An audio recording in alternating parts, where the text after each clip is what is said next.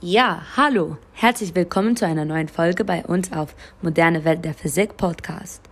Also, Kernkraftwerke dienen der Erzeugung elektrischer Energie aus Kernenergie. Kernspaltung findet in Kernreaktoren statt, bei der Wärmeenergie freigesetzt wird. Diese thermische Energie wird über eine Energieumwandlungskette in elektrischen Energie umgewandelt. Kernkraftwerke spielen in der heutigen Stromerzeugung eine wichtige Rolle, sind aber umstritten.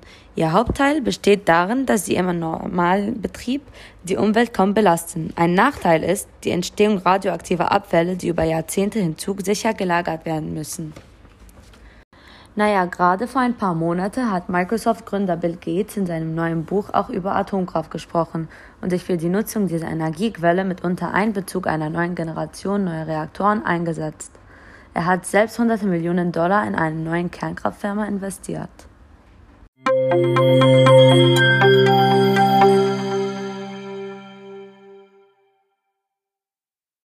Heute konnten wir vier ausgesprochene Experten für dieses Thema auf diesem Podcast mitbringen und ich freue mich sehr, dass Sie alle hier sind. Ich stelle die Kolleginnen und Kollegen vor in der alphabetischen Reihenfolge und deswegen beginnen wir mit der Frau Dr. Abul Huda. Hallo Frau Salma, teilen Sie bitte mit uns Ihre eigenen Meinung über dieses wichtige Thema.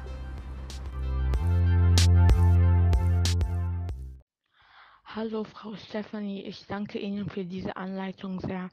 Als zuerst will ich ein wichtiges Punkt erwähnen, und zwar meine Sicherheit ist vor allem. Also ich will kein Kernkraftwerk neben mein Haus haben. Ich wohne zwar weit vom Stadt, aber das heißt nicht, ihr sollt Werke oder ein Endlager neben mein Haus bauen. Das geht nicht. Ich habe auch äh, von sozialen Medien gehört, dass die Radioaktivität die Strahlenkrankheit verursacht und auch Menschen tötet. Das ist sehr furchtbar. Also Strahlenkrankheit verursacht Übelkeit, Erbrechen, Durchfall, Fieber und auch innere Blutung. Und Höhestrahlendosen führen zu langsamem Tod oder auch so, sofortigem Tod. Ich glaube, nichts ist schlimmer als Tod, oder Frau Stephanie? Ja, sicherlich, Frau Dr. Salma, das kann jeder zustimmen. Und, und, falls ich schwanger wäre, dann hätte mein Baby Missbildungen gehabt von diesen radioaktiven aktive Bestrahlungen. Ähm, und Entschuldigung, noch ein zweites Punkt, bevor ich vergesse. Äh, und zwar, mein, mein Ziel ist, so gering wie möglich Strompreis zu bezahlen. Also ich will, ich habe auch gehört, dass äh, dieser Strom, äh, Atomstrompreis in den letzten Jahren so steigt. Im Gegensatz zu Windstrom zum Beispiel. Warum benutzt ihr keinen Windstrom? Und nein, Atomstrom ist nicht wirklich wie, all, wie viele denken. Also ja, ich will doch sagen, meine Familie ist nicht reich und das ist nichts Schlimmes. Und ich habe auch und ich habe auch noch wichtigere Dinge zu bezahlen. Ja, ich habe Schule, äh, Essen äh, und vieles anderes zu bezahlen. Bitte passt darauf, auf, dass ich, ich mit Namen der Menschen rede und viele Leute haben dieselben Probleme wie ich. Bitte macht das Strom nicht teurer, bitte. Danke, danke, danke, Frau, Frau Stefanie. Vielen Dank, Frau Dr. Salma, dass Sie Ihre Meinung mitgeteilt haben.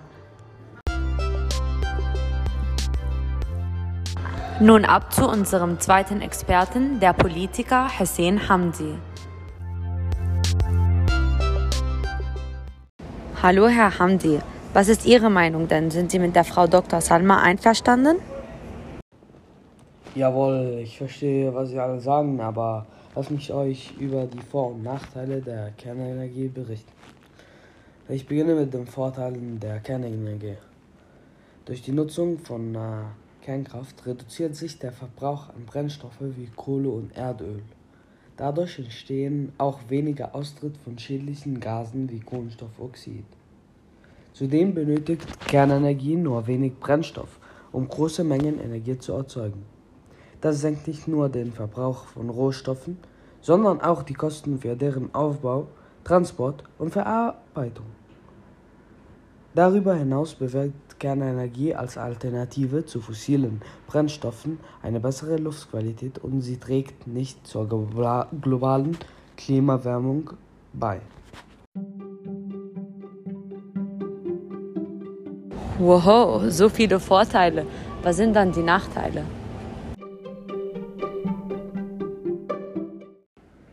Jetzt komme ich zu den Nachteilen der Kernenergie. Der größte Nachteil der Atomenergie ist die radioaktive Strahlung, die bei der Kernspaltung freigesetzt wird. Die Nuklearunfälle von Tschernobyl und Fukushima haben gezeigt, welche verheerenden Folgen ein Atomunglück nach sich ziehen kann.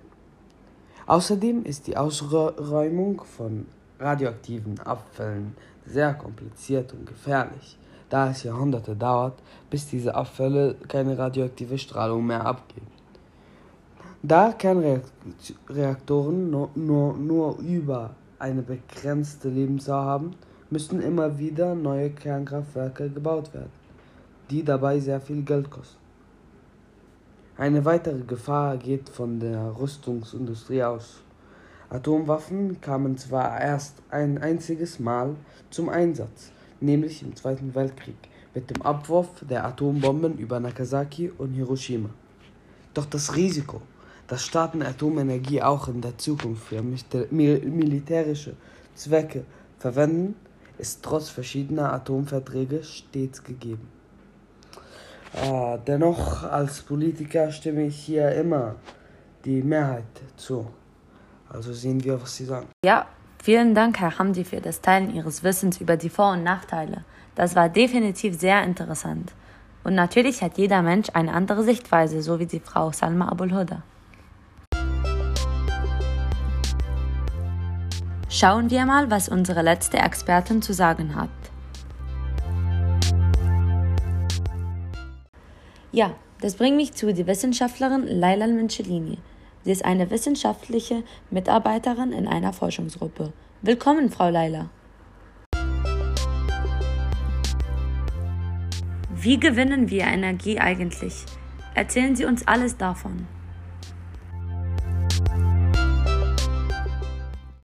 Danke, Frau Stefanie, für die Einleitung. Wie wird eigentlich Energie gewonnen?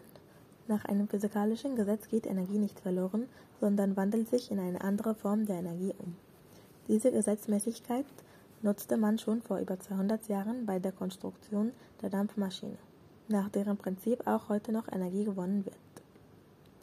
Ein Atomkraftwerk arbeitet in etwa nach dem gleichen Prinzip, nur dass zu Beginn die Wärme nicht ähm, durch Verbrennung, sondern durch Kernspaltung erzeugt wird.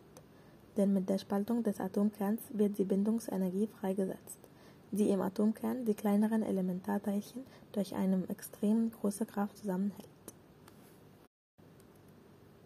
Auch aus der Bewegungsenergie von Wind und Wasser lässt sich elektrischer Strom erzeugen. Der Wind bringt die Windräder auf den Feldern in Bewegung, die daraus entstehende Energie wandelt ein Generator dann in elektrischen Strom um. Genauso arbeitet auch ein Wasserkraftwerk, nur setzen hier kräftige Wasserströme riesige Turbinen in Bewegung. Eine weitere regenerative Energie ist die Erdwärme. Hierfür entzieht man die in der Erde gespeicherte Wärme und nutzt sie entweder direkt zum Heizen und Kühlen oder zum Erzeugung elektrischen Stroms. Diese Erdwärme geht nur, nur zu einem geringen Teil auf die Sonneneinstrahlung zurück. Hier in Deutschland können wir die Erdwärme mit Hilfe von Wärmepumpen für die Beheizung von Wohnungen und der Wasser äh, Warmwasserbereitung verwenden. Mm, interessant. Doch wie wird in elektrischen Strom umgewandelt? Um beispielsweise die chemische Energie von Kohle, Erdöl und Erdgas in elektrischen Strom umzuwandeln, verbrennt man diese und erhitzt damit Wasser in einem Kessel, bis es verdampft. Der Wasserdampf gelangt mit großer Geschwindigkeit aus dem Kessel in eine Turbine und bringt sie zum Rotieren. Die dadurch entstehende Bewegungsenergie wird schließlich von einem Generator in elektrische Energie umgewandelt. Sogar aus Kuhmist lässt sich heute Strom gewinnen. Ein etwas netterer Ausdruck hierfür ist Biomasse. Aber nicht nur Tiermist, sondern auch Pflanzenabfälle und Lebensmittelreste wie Brot, Butter und Käse sind für die Stromgewinnung verwendbar.